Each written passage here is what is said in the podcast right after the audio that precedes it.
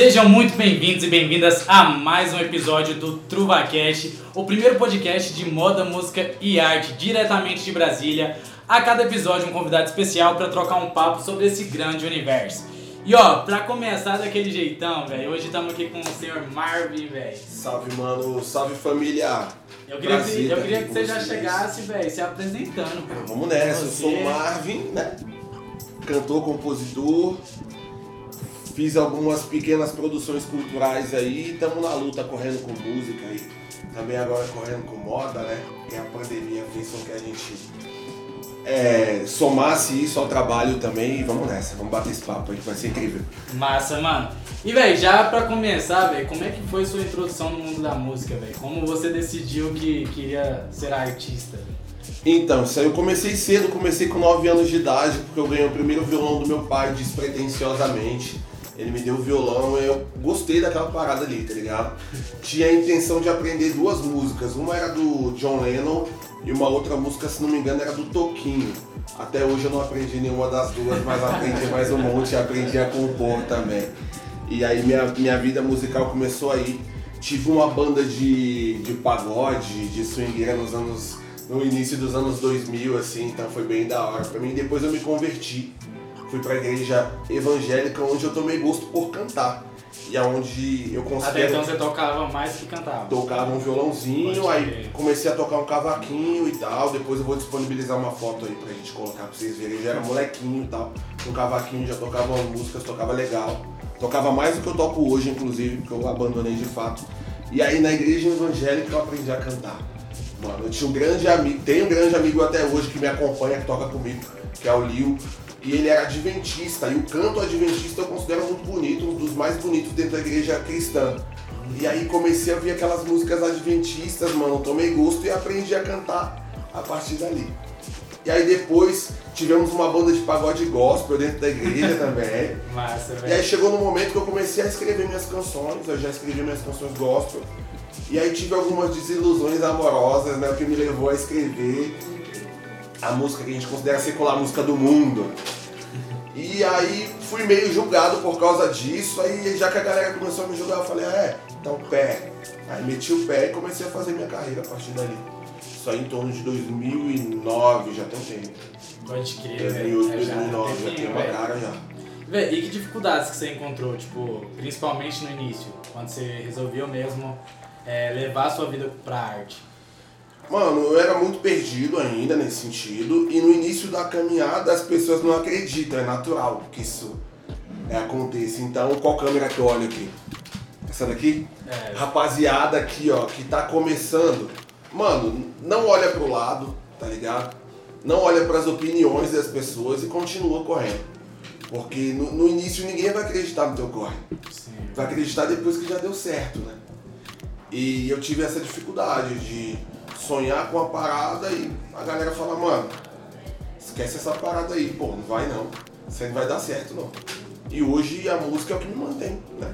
Hoje eu sou conhecido regionalmente ali fora também, por causa da minha música, por causa do meu canto, por causa, enfim, de quem eu sou. Massa, velho. E, mano, você me parece ser uma pessoa bem eclética, né? Tipo, que gosta de vários ritmos e tal. Mas se eu falasse, mano, qual que é o ritmo que, velho, sei lá, o seu primeiro amor, assim, dentro da música? Mano, eu gosto muito de MPB, né? Eu gosto muito de MPB. E apesar de ter começado tocando pagode, fui pra igreja, não sei o quê, dentro de casa a gente ouvia Sandra de Sá, Emílio Santiago, Jorge Ben, é, Milton Nascimento. E aí depois eu fui, aí eu peguei a época do Claudinho Bochecha, né? Estourado, aquela parada, da música da Bahia, os bambas, a harmonia do samba. E aí, mano, tudo isso mexia muito comigo, a música sempre mexeu muito comigo. Mas eu sou apaixonado e sou fascinado pela MPB. Quando eu fui pra rua fazer voz e violão, eu aprendi que em Brasília as pessoas gostavam muito de música sertaneja, de música regional também, pelo fato de terem muitos nordestinos. E para conseguir abraçar ainda mais lugares, eu comecei a expandir esse meu conhecimento musical. Massa. E comecei a trazer isso tudo pra dentro da minha realidade. Eu falei, pô, não vou cantar uma música do Gustavo Lima, que eu ainda faço barzinho, mesmo tendo meu trampo sol, eu ainda faço barzinho pra matar uma ponta. Então canto o Gustavo Lima do meu jeito, né? Adapta aquela cinco tons ali. Eu sou, pô, sou um cara de samba rock, gosto muito. Então algumas coisas eu faço samba rock, algumas coisas eu faço mais love songs. Mas tento cantar as músicas que a galera gosta de ouvir também, além das músicas que eu gosto, né? Que são clássicos da MPB, às vezes eu toco em lugares mais jovens, então dentro da internet, se você for pesquisar, eu fui um dos primeiros caras a fazer versões em funk, mais MPB. Isso aí em torno ali de 2010 e tal. Pouquíssimas pessoas faziam. É, Então foi um dos precursores aí dentro desse, de- dessa- dessas versões, né? Pode crer, velho. E, mano, eu vi que você também recentemente lançou um EP, né, velho? Tá com um EP aí Sim. na- novo na área, que tem clipizada. Até cheguei a- também a ver, né, que os fãs- seus fãs te ajudaram. é, fizeram a vaquinha também pra colaborar lá com, com a criação do clipe. Oh. Como foi esse processo, mano, de criação desse projeto autoral?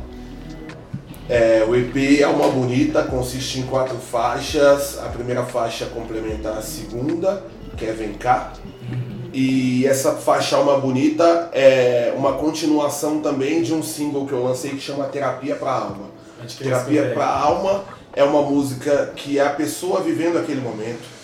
É Alma Bonita é minha visão a respeito da pessoa e, e, e Vem Cá é a minha relação, o meu envolvimento com a pessoa. E foi um álbum que eu comecei a compor em 2020. Né? As primeiras faixas eu comecei a compor em 2020. 2021 surgiu a faixa. Mano, depois dessa pandemia eu meio que buguei, eu não sei mais quais são os períodos, sabe? Mas eu acho que foi mais ou menos por aí. E a terceira faixa eu compus com o N. Joe, que é meu primo, que canta comigo em Terapia pra Alma, e com o Thiago Jamelão. E a faixa a última faixa, que é linda, eu compus, foi uma composição do Jamelão e eu fiz algumas, algumas intervenções ali, né, na segunda parte, que a gente só tinha a primeira parte, mas é uma faixa que surgiu dele, então é um álbum, mano, que a gente fez com muito carinho, com muita dedicação, é, a gente fez sem essa, essa necessidade de que seja algo comercial somente, saca? Então a gente botou a alma nisso aí, trabalhamos por muito tempo. Tive a participação da Sara Fonseca no videoclipe. E sobre a ajuda da rapaziada, eu cheguei a 12 mil seguidores, que pra mim é um número expressivo pra caralho. Óbvio que hoje em dia tem uma galera que tem milhões e 12 não é nada.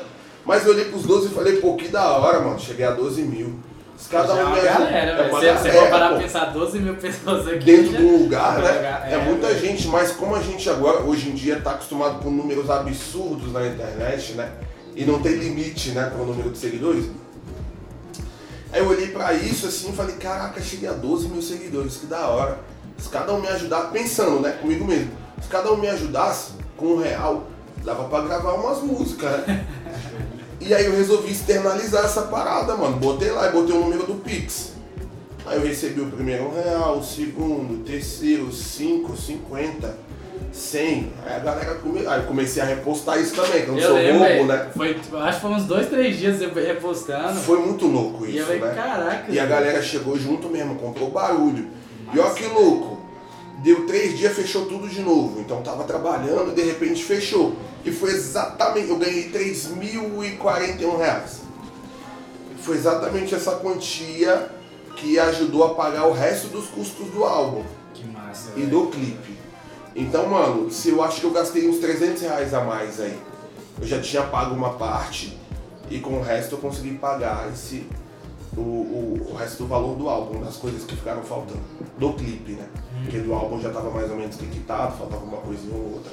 Então me ajudou real, me ajudou real. Massa. Sem essa grana eu teria passado uma dificuldade aí para conseguir finalizar esse trabalho como, um todo, né?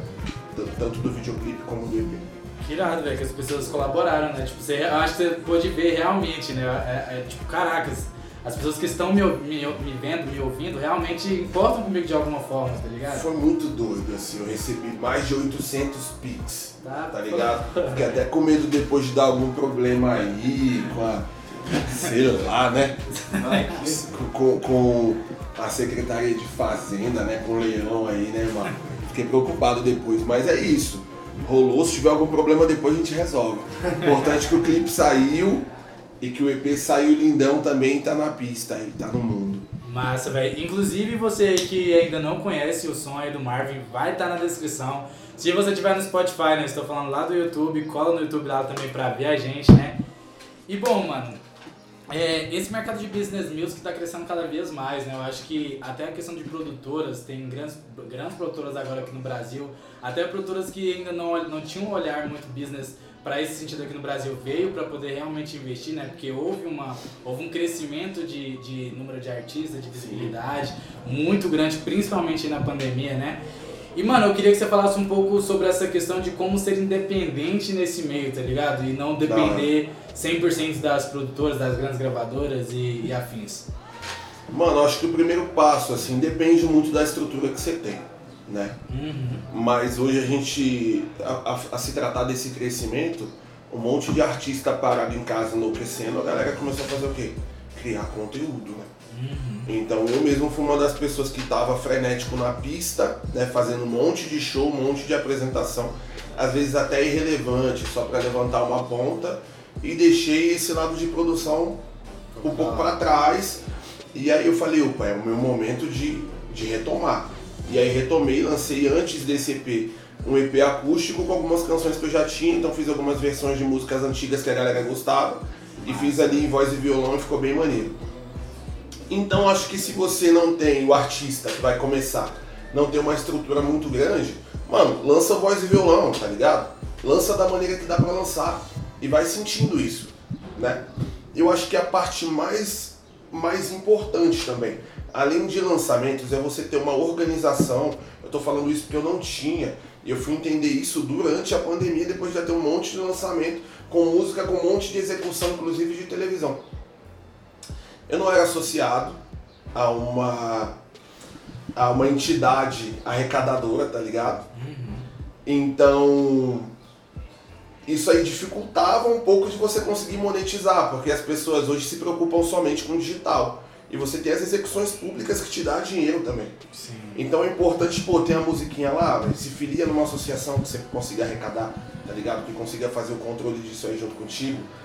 Então acho que isso é importante também, de você ter suas músicas registradas, né, suas obras, você poder monetizar é tudo isso. Sim.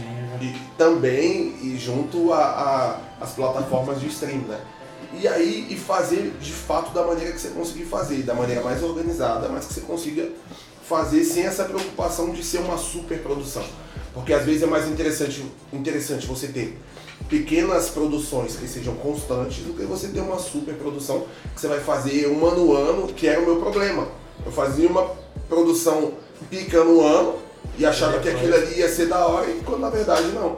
Você precisa de uma continuidade para que você consiga performar né, Sim. dentro das plataformas. Construir tanto... comunidade, construir seu povo. Exatamente, importantíssimo tanto dentro do YouTube quanto do Spotify, do Deezer. Então hoje eu tenho esse entendimento e a dica que eu dou para a rapaziada que está começando e que ela consiga né, performar nas plataformas e fazer o trampo andar. Pode e aí você vai sentindo, né? A partir daquilo ali você fala, pô, isso aqui foi legal, isso aqui performou bem, performou bem. Então, pô, você lançou cinco faixas, você vê a que performou melhor e lança um videoclipe dela, porque com certeza ela vai ter uma aceitação bem Sim. da hora.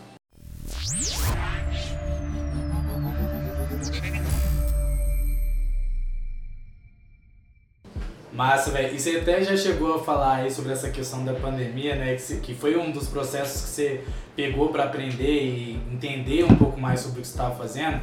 É, eu queria que você falasse também um pouco, mano, sobre como que foi essas adaptações para você. Tipo, é, o, quem era o Marvin antes da pandemia e quem é o Marvin agora? Como você está conseguindo levar o seu trabalho?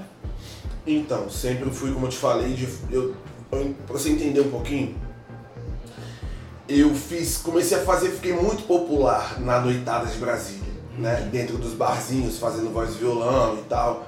Ali em 2017 eu fiz quatro, em torno de 433 apresentações, né? E ali eu, mano, eu posso falar palavrão? Como é que é? Pode. Pode? Eu fudi o meu material vocal, né? Tive, tive algumas lesões na prega vocal por abuso vocal. É mais que um show no dia, pô. Mano, bem mais, né? Mais que eu fazia por volta de 9 a 10 por semana. E aí, pô, mano, muito focado em ganhar dinheiro e chegou no momento que eu não tava conseguindo cantar. Esqueceu da voz. Esqueci da voz. Caramba. E aí cheguei no, Cheguei no otorrino, aí ele falou, então, o que, que você faz? Falei, pô, sou cantor, né? Ele, então, meu amigo, procura outra coisa pra fazer. Caraca. Eu fiquei desesperado, mano, porque a música, minha única fonte de renda ali, eu sem planejamento nenhum. Aí o que, que eu fiz? Eu falei, mano, vou fazer, vou continuar fazendo um número grande de shows, mesmo sem qualidade, pra conseguir juntar um dinheiro. Pra se eu tiver que parar de cantar, eu, eu poder parar e ficar um tempo me virando com o dinheiro que eu tenho guardado. E dali eu começo, dou um jeito de fazer outra coisa, não sou tapado, dou um jeito. E aí comecei a correr com o meu fono. Max, um beijo pra você, obrigado por tudo. E aí, quando eu fui fazer a outra vídeo, tava ok. Não tinha mais aquela lesão chata Aí você lá. ficou um tempo no off, assim. Fiquei nada, mano. Continuei na pista, diminui o ritmo, mas continuei cantando. E aí como essa lesão ela deu uma deu uma amenizada e continuamos fazendo tratamento e tal. Aí eu tinha juntado dinheiro, né? Falei, pô, juntei um dinheiro, me, arrebentei todo de trabalhar, ganhei um dinheiro, me destruí, né? Destruí minhas, minhas pregas vocais e vou pegar esse dinheiro vou viajar, vou curtir minha vida. Aí eu fui gastar esse dinheiro que eu tinha juntado, né? Porque continuei trabalhando e falei, mano, vou dar uma diminuída no ritmo aqui. Mas a partir dali me gerou um entendimento que eu precisava ter uma reserva, né? E aí eu deixei minha reservinha lá. Que eu tinha que eu teria que eu tivesse um tempo para poder ficar de boa caso eu precisasse. Por conta desse problema que eu tive anteriormente. Então quando a pandemia veio, eu tinha alguma coisa. Diferente de alguns amigos meus que não tinha nada, mano. Só que durou mais do que eu tava imaginando, né? E aí no começo eu, pô, tô suave aqui, lá. E aí de repente eu me vi com a renda diminuindo ali sem ter de onde tirar. E mais um ano de pandemia. E aí eu não sabia até quando ia terminar, e se de fato ia terminar. E aí eu falei, mano, vou ter que fazer alguma coisa. Então é, eu comecei a. Eu, eu tenho minha, minha logo on raio. Crer já. Aí eu comecei a. Eu falei, velho, eu vou fazer. Eu tava frio. Falei, vou fazer uns moletons, vou vender pros meus amigos mais próximos. Não vou nem abrir venda. E aí rolou. E aí eu postei usando. E aí vendi pros meus amigos, repostei essa parada. e aí começou a rolar. Então até hoje eu tô vendendo os moletons, tá ligado? Tem mais de um ano. Que doido, velho. E, e foi uma parada que me manteve assim pra caralho, tá ligado? adaptação cabulosa isso daí. Exatamente. E junto a isso, tem uma marca do Rio de Janeiro, né? Que é a Stalelo, que é uma marca de óculos. Um salve pra rapaziada da Stalelo também. E aí me propôs uma collab, né? Com, com uma linha minha. Então hoje eu tenho um óculos pra contar sol e tenho uns moletons pra contar, pra contar frio, né? Mas E, tem mano, uma assinatura? a- Tem, o- tem, Que foda, tem. velho. E eu não tinha nada disso, então nesse sentido já de, de ter outros produtos além da música, eu tô saindo bem maior, saca? E tá tudo tá fazendo ascensão ao seu nome no final E da tá história. fazendo, tá rolando. Então, tipo, as pessoas estão na rua com minha marca. E obviamente que quem já ouviu, quem já viu, relaciona aquilo ali à minha música. Sim, Isso pra nós é importantíssimo. Além de eu ter, ter voltado o foco pro digital de novo. Né? Porque eu, eu comecei no início do YouTube, se eu tivesse continuado um dos arrependimentos que eu tenho, tava estourado, igual esses youtubers aí de milhões. E aí num dado momento, não, não vou. Eu lembro do mano lá que, que foi pro. Todo mundo que, que- de- do lugar onde ele trabalhava, que era um restaurante, jogou na Mega Sena. E só o mano não jogou. Aí o repórter foi lá perguntar pra ele, né? É, mas e aí, por que você não jogou? Você não tinha o dinheiro, os 10 reais pra entrar no bolão? Ele, não, eu tinha. É porque me deu um branco assim, e aí eu não joguei. E aí todo mundo, ninguém foi trabalhar no outro dia, só o mano foi trabalhar. Nossa. E aí eu me senti igual esse mano aí, tá ligado? Que não jogou na Mega Sena e, e o resto da rapaziada que tava com ele jogou. Mas aí eu tive que voltar o foco pro digital, porque eu entendi que somente o, o meu mercado na pista pode dar errado em algum momento. Então eu entendi que eu preciso ter mais de uma fonte de renda. Né? Sim. E, e isso é dentro da música mesmo, né? Dentro da música eu preciso de ter mais de uma fonte de renda. Eu estava muito bem obrigado, mas sempre dá para fazer algum ajuste aqui. Então a pandemia veio com esse objetivo de eu conseguir me organizar melhor e fazer esses ajustes. Então, quando tudo voltar, saio bem maior, sem dúvida. Pode crer, mano. Então, hoje eu sou um cara mais centrado nesse sentido e com uma melhor organização de tempo, né? De tempo de afazeres, assim. Sei que é melhor eu, eu distribuir do que eu colocar num lugar só e aquilo ali pudesse ser minado de alguma forma e eu tô com a estaca zero de novo.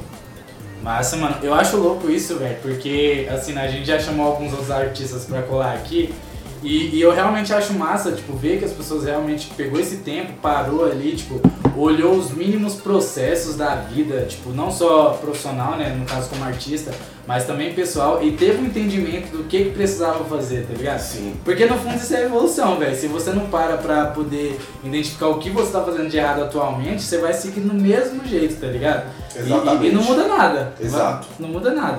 É meio que querer mudança sem mudar, tá ligado? É verdade. Mas é porque às vezes assim, tá caminhando bem. E outra, você tá. Você nem, nem tem aquele entendimento. Mas tá com um olhar muito. Você tá com um olhar. Pra você... Aquilo. E assim, ia dar da maneira que eu tava fazendo, ia dar certo. Saca? Tava dando certo. Só que eu não, ninguém estava preparado para uma pandemia, né? Sim. Que aconteceu e que fez com que a gente tivesse um entendimento de que dá para fazer de uma forma diferente e ter outras fontes de renda, e ter outros ganhos, e ter, saca? E, e ainda bem que, que eu consegui entender a, a tempo, tá ligado? E aí estou fomentando isso ali para que daqui a alguns anos eu não, não tenha necessidade de estar tá fazendo voz e violão, por exemplo, em barzinho, saca? Que quando eu quiser ir, que eu vá, mas para tirar uma onda com meus amigos, ou nos bares dos meus amigos, saca? Dos lugares que eu quero dar uma moral, e não necessariamente por dinheiro, né? Então, o meu objetivo hoje é esse. De fazer, de fomentar o digital a ponto de ir para a pista quando eu tiver afim de ir para a pista. Não por necessidade. Porque hoje eu estou me arriscando na pista, porque o digital não me sustenta ainda. Mas na próxima vez que eu vier aqui, eu vou contar uma outra história para vocês. É isso, velho. E, mano, Brasília e arte é um negócio complexo, né? Ainda é. mais, a gente já tava falando sobre essa questão financeira. E, e aí eu, eu sempre gosto, né? Eu tenho um pouco de curiosidade nesse sentido. Como é viver da arte aqui, mano? Você já pensou em sair daqui de Brasília? Se, se já, fala por quê. Se não, também fala por quê pra nós aí. Mano, eu acho assim, o ritmo de São Paulo e Rio muito mais acelerado, né? Uhum. Aqui a gente tem um problema com a lei do silêncio, que é uma bosta, né? Então, mano, dá 10. Tipo, tem lugares que antes das 10 vocês já estão já pedindo pra parar, que você teve, tem problema pra caramba com som e tal. Isso antes da pandemia, hein, galera? Isso bem antes. Quem não for de Brasília pra ter entendimento Isso aqui. bem antes, e isso me chateia muito, né? Muito, muito, muito. Mas assim, fora isso, eu não tenho vontade de sair não, até que eu consigo fazer bem né? até que eu consigo ter uma renda legal. Eu fiz muito evento de boy, né? muito evento de playboy ainda faço, que é onde eu consigo fazer uma renda da hora. Então eu consigo fazer essa renda nos eventos de boy. E aí quando eu quiser dar minha moral, quando eu quero dar minha moral para os lugares que não tem como me pagar o cachê que eu peço, aí eu vou também, porque eu já tenho a minha renda que está garantida ali, tá ligado? Então, baseado nisso, eu não, tinha, não tenho vontade de sair. E hoje a internet faz com que o nosso som chegue em todos os lugares. Na quando sua eu, casa, ali. Exatamente. Então, quando eu vou dar uma olhada é, lá onde eu tô sendo ouvido, pô, tem, tipo, é, sei lá, Rússia, né, Japão. Então, não necessariamente eu preciso ir no Japão para estar no Japão. Mas eu gosto da noitada de São Paulo, é diferente, né, da noitada do Rio e tal, do ritmo mas para ir de vez em quando. Eu gosto de Brasília, para sair de Brasília para morar em outro lugar por causa da música, não. Pode crer, Só se houvesse a necessidade de fato. Pô, tô com a gravadora, tô com uma parada. Mas por enquanto, acho que não tem essa necessidade não. Eu acho que se você for bem organizado e conseguir furar a bolha, eu acho que dá para ganhar mais dinheiro em Brasília até do que em outros estados. É, porque e tem muito mais músicos. É, tem menos concorrência, é uma cidade nova. Exatamente. Todos esses pontos. Eu acho que você acaba enfrentando uma dificuldade muito maior, porque você está começando ali, é, sendo referência nesse sentido, Mas também, velho, quando você começar a colher, você vai colher também em dobro de ter um entendimento que você foi uma das primeiras pessoas que começou a construir aquela autoridade sobre esse assunto aqui, sabe? E outra, para você ser um artista, no meu entendimento, é, forte nacionalmente, você tem que ser um artista regional Sim. forte. Você tem que ter uma história. É aquela frase do Jonga, né? Não adianta você querer dominar o mundo se você não tem respeito nem na sua rua, né? Exatamente, pô, é, é sobre isso aí mesmo, saca? Então eu tô fazendo a minha história aqui, porque, mano, eu sou natural do Rio de Janeiro, não contei isso no início. Mas eu sou criado em Brasília, então me considero brasiliense, saca? Então eu quero levar, eu quero ser visto como um cara que saiu de Brasília e que representa a música de Brasília como N outros artistas aí, saca? Massa, velho. E, velho, quem que são suas referências? Não, não só musicais, mas da vida mesmo. Da vida, É. Mano, musicais. Jorge Ben, Seu Jorge, Djavan, Emílio Santiago. Da nova geração gosto muito de. de Emicida, De La Cruz, Jonga, Gilsons, Gisela. brabo. E aí eu tenho oportunidade também de ter como referência meus amigos, né? Tiago Jamelão, Alan Massai. Então, e meus pais, sem dúvida, são minhas maiores referências aí. Sendo super clichê, mas de fato não tem como fugir disso. Pode crer, velho. E, mano, é, você acabou de lançar né, um EP, a gente chegou a falar isso daqui mais no início. Quais que são os próximos passos, no sentido artístico mesmo da parada? Mano, pretendo lançar um outro EP esse ano ainda, né? E vem alguns singles aí, antes desse EP. Então eu tô me organizando aí. E tô com esse trampo aí do Fit montado, não sei se você chegou a Irado, ver. mano, irado. né, que surgiu aí durante a pandemia olhando pro teto, abri o YouTube e aí achei um vídeo da Juliette cantando Dona Sila e aí tinha uma aguinha caindo assim, ó, aquela aguinha mexeu comigo. Aí cheguei no estúdio pra gravar um, um cover e aí deu errado porque eu tinha esquecido de chamar o Batera. Aí não ia rolar. Aí eu falei, mano, cheguei pro produtor e falei, pô, então vamos fazer esse som aqui. Já tava lá?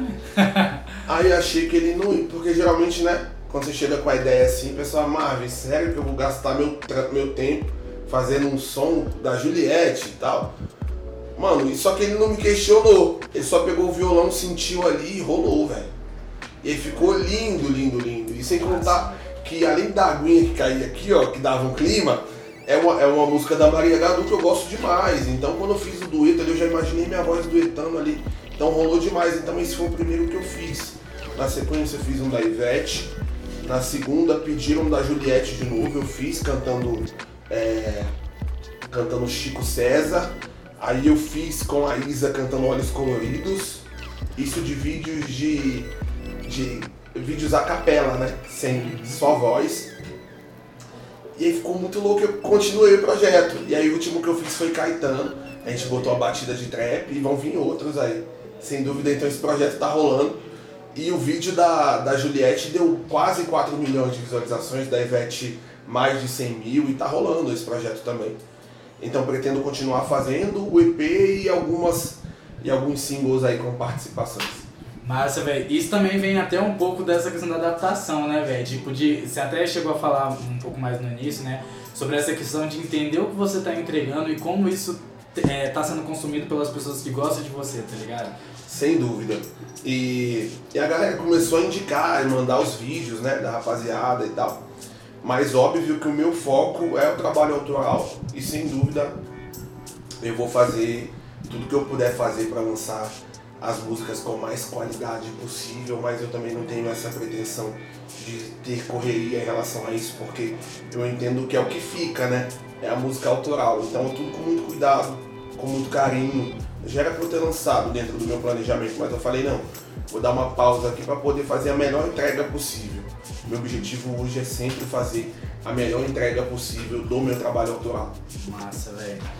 E, mano, a, a gente tem um momento aqui no podcast que chama Indica aí. É pra você indicar alguma coisa, algum trabalho, algum, algum videoclipe, enfim, algum livro. O que você Tá. consumiu que te chamou muita atenção. Beleza, então vou, vou indicar trabalhos musicais, já que estamos falando de música. Quero indicar o trabalho do meu mano JP, é J.P, que é um dos caras que vem fazendo feat comigo. Vou indicar o trabalho do meu mano Alan Massai, que é um mano incrível, que está fazendo um trampo muito bonito. Quero indicar o, o trampo da Lari Lima, que é uma mina do Nordeste, incrível. E deixa eu ver mais uma mina braba aqui. É uma mina que eu nem tenho muito contato, mas que eu gosto pra caramba do trampo dela, que é a Beca Perret, que é do Rio. Então Irado fazer essas quatro indicações aí. Irado. E bom, infelizmente estamos chegando ao final, Não velho. acredito. Mas ó, antes de eu passar aqui para última pergunta pro Marvin, eu queria lembrar vocês aí que estão no Spotify escutando a gente, que também o vídeo está lá no YouTube. No YouTube você pode ver a beleza preta aqui, tá ligado? Ao vivo aqui a cores, os styles dos caras. E é isso, e queria lembrar também vocês, né, que a gente tem os nossos apoiadores, todas as redes sociais da galera vai estar aqui do Marvin, canal do YouTube do Marvin, Spotify. Os nossos apoiadores, a Rafi, a Crante e o Baobá também vai estar aqui embaixo. E bom, pra nós fechar daquele jeitão, mano, eu queria que você, velho, passasse a mensagem final pra rapaziada, pra, pra mocidade aí que, que tá querendo entrar aí no, no ramo da música, tá ligado? E que, pô, tá com medo, que, que, sei lá, que, tipo, às vezes tá faltando um incentivo ali e, e que quer realmente entrar nesse mercado, mas não tem nenhuma noção, tá ligado? Hora. Você é um cara que já tem uma história aqui em Brasília, então eu acho isso muito incrível, porque você, você passou por várias fases, né? Por várias nuances aqui do, da música e da arte aqui dentro do, do, do DF. Então é isso, mano. Eu queria que você finalizasse aí, mandasse a ver aí pra, pra galera. Meu povo, acreditem no sonho de vocês, tá ligado? E cada um, a gente tem que entender que cada um tem seu tempo, né? O tempo do Marvin é um, o, o, o tempo do Jonathan é outro, o tempo do Umbra é outro tempo, saca? O Kevinho é o Kevinho, tem o tempo dele lá também. Então os processos eles são diferentes, mas você tem que saber onde é que você quer chegar. E outra, estudar para isso, né? Estudar o mercado, ler, gente, ler é importante demais. Então leiam, né? Para que você tenha uma composição cada vez mais aprimorada dentro do teu segmento, dentro do teu nicho. E velho, constância. Então não adianta você querer lançar a primeira música e achar que você vai estourar. Pode ser que você estoure, mas a probabilidade é menor. Né? Então acho que a gente precisa ter persistência e, e vai que vai, assim. Acredita no, no que você está fazendo, primeiramente. Esquece o caminho do outro. Foca no teu, é, visualiza onde você quer chegar e vai embora. Organização é tudo também.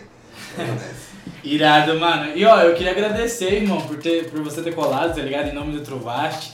É, é uma honra te receber aqui, tá ligado? Só Mas é agradece. meu estar aqui, obrigado por terem lembrado de mim aí. E sem dúvida eu não ia deixar essa oportunidade passar da gente estar É. aqui juntos trocando essa ideia e mano, tudo nosso. E é isso, muito obrigado a todos vocês ouvintes aí do Spotify, a todos os ouvintes também do YouTube. É, sigam a gente nas redes sociais e até o próximo episódio. Tamo junto. Valeu família!